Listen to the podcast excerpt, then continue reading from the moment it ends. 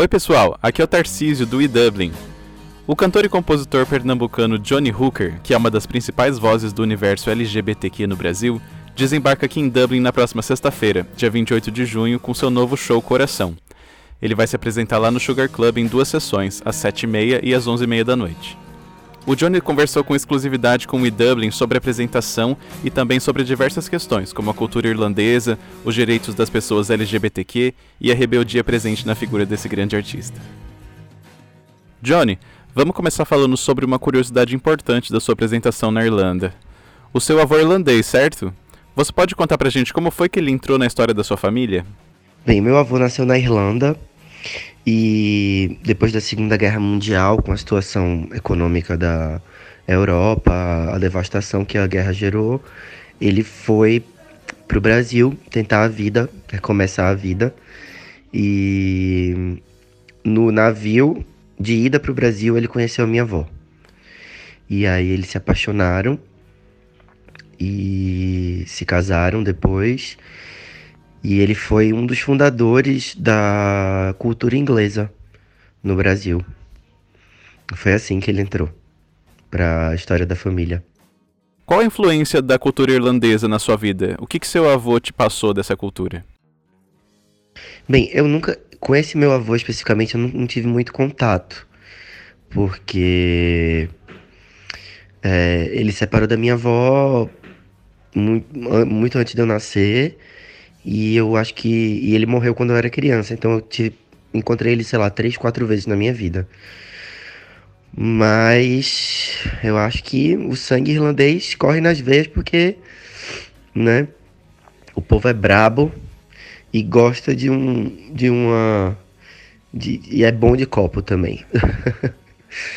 Mas assim, da cultura, da cultura mesmo irlandesa, não deu tempo de pegar nada não. E da cultura inglesa? Quando aprendeu a falar inglês e o que, que isso mudou na sua visão de mundo? Eu aprendi a falar inglês muito cedo porque eu sempre gostei muito, muito, muito de cinema. E eu via os filmes e ficava imitando as pessoas falando, via música, ficava imitando. Então, já comecei a aprender desde muito cedo, assim, o contato. É, muito, tinha sempre muita curiosidade, assim, pela língua. Então, é, desde muito cedo eu prestava muita atenção para poder falar. Os ingleses e os irlandeses têm a fama de ter uma alma rebelde, tanto na vida quanto na arte. Você acredita que essa rebeldade artística te influenciou na sua jornada, principalmente com a cultura queer? Com certeza, como eu falei anteriormente, eu acho que tem essa intensidade, né? É... Os irlandeses são conhecidos por essa intensidade, por essa rebeldia, essa não conformidade com o mundo, né? É... E aí, da parte de mãe, eu tenho essa, essa descendência irlandesa, e da parte de pai, de sertanejos do Nordeste brasileiro, que também é um povo rebelde, também é um povo forte e intenso. Então, toda essa mistura do sertão com a Irlanda deu, deu com certeza nessa mistura do que eu sou hoje, assim. É, artisticamente, dessa, da, da rebeldia, da, da provocação. E de se arriscar e de se assumir, né? É, é, enquanto artista, enquanto pessoa no mundo, né? Enquanto é, é, todo, as nossas existências elas são todas políticas, né? Então nunca foi uma questão para mim esconder isso no meu trabalho. É, para mim a, a, minha verdade tem que estar tá no meu trabalho, a minha identidade, né? É, porque a arte, no final das contas, é uma reafirmação da própria vida, né? É, e reafirmando a minha existência e reafirmando ela na arte, eu estou reafirmando a própria vida que resiste, que, que, se, é, é, é, que se transforma e que resiste mesmo é, diante da face da opressão, diante da face da intolerância. E eu acho que, com certeza, essa, esse lado irlandês deu, é, deu essa força, essa a, a, trouxe ainda mais intensidade né, para minha personalidade. Claro, enquanto pessoa normal e enquanto artista também. Essa é a sua primeira apresentação aqui em Dublin, certo? Você já tinha visitado a Irlanda antes? Como que vai ser se apresentar na terra do seu avô? Não, eu nunca tinha ido na Irlanda. Vou chegar agora pela primeira vez na sexta-feira. E eu tô muito animado porque, é, principalmente por estar tá tocando na terra do que meu avô nasceu, tem uma, tem um, uma questão de como se você estivesse voltando para casa, para suas origens, para suas raízes. E isso é, é, é, é, muito emocionante, né? Inclusive eu soube que tem um, acho que com certeza não vai dar para a gente vai passar muito rápido por aí. Não vai dar para ir no no, nas ruínas, tem as ruínas do castelo Donovan, que meu nome sobrenome é Donovan, né? E eu soube que tem uma torre ainda preservada, medieval, é, Castle Donovan, que chama. É, e eu queria muito, muito visitar as ruínas né, desse castelo, dessa coisa que é da minha família lá atrás, na Idade Média. Mas eu acho que não vai dar tempo. Mas eu quero voltar para aproveitar e para sentir a cidade mais e, e, e visitar tudo que tem para visitar em breve. Você se apresenta aqui na Irlanda um dia antes da Dublin Pride Parade, que é um dos eventos com mais presença do público em toda a Irlanda e uma das principais paradas LGBTQ da Europa. Qual é a importância desse tipo de evento para países de todo mundo? É muito lindo estar tá chegando um dia antes da parada LGBT de Dublin. A gente já fez a parada LGBT de Lisboa essa semana, que foi mágico. E é muito lindo o mês do orgulho, né? Que o, o mundo inteiro está conectado nesse mês do orgulho. Ontem foi a parada LGBT de São Paulo. E é como se realmente o mundo todo tivesse conectado nessa celebração é, das nossas existências, dos nossos corpos, das nossas é, afetividades. É, é, mágico isso, é perceber isso, né? E é, esse ano a gente está comemorando os 50 anos de Stonewall, né? Então é um marco é, é, a comemoração de um marco da luta pelos direitos civis e LGBTs no mundo inteiro, né? Então, estava sendo muito emocionante para mim fazer essa turnê é, em outros países, internacional, nesse mês, né? Levando essa mensagem do Brasil que é importante a gente estar, tá, que a gente está resistindo com arte, com cultura, com amor.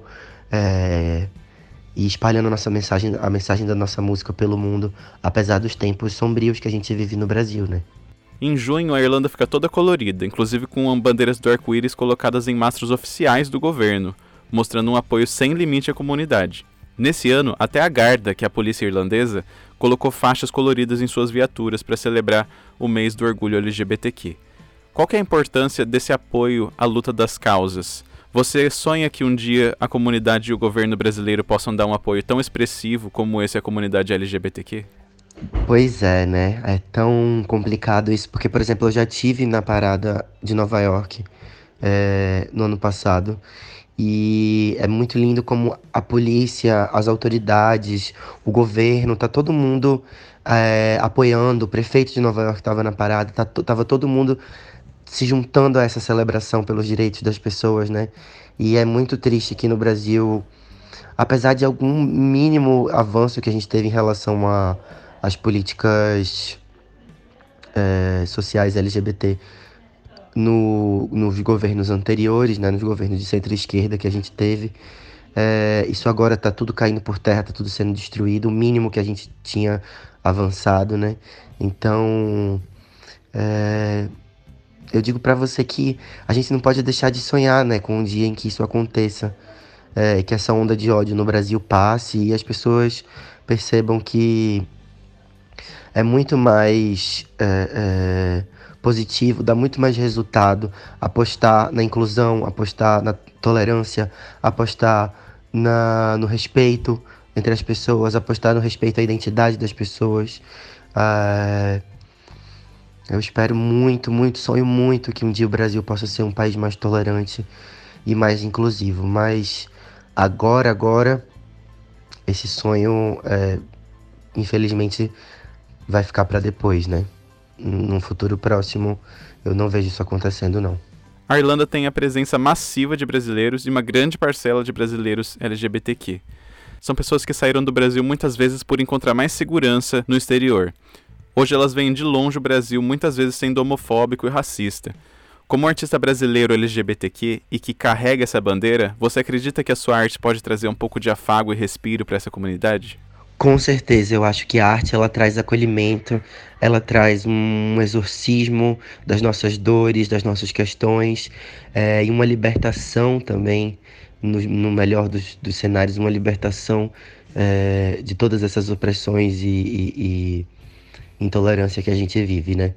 É, e essa turnê do coração que é um disco muito mais político do que o meu primeiro, meu primeiro disco, me trouxe um presente enorme de poder estar no Brasil e em outros países, é, é, nos shows, né? As pessoas elas vão para esses shows porque elas sabem que é um lugar de acolhimento, que é um lugar de celebração, que é um lugar onde elas podem é, é, voltar a acreditar no país delas, nas, na cultura delas.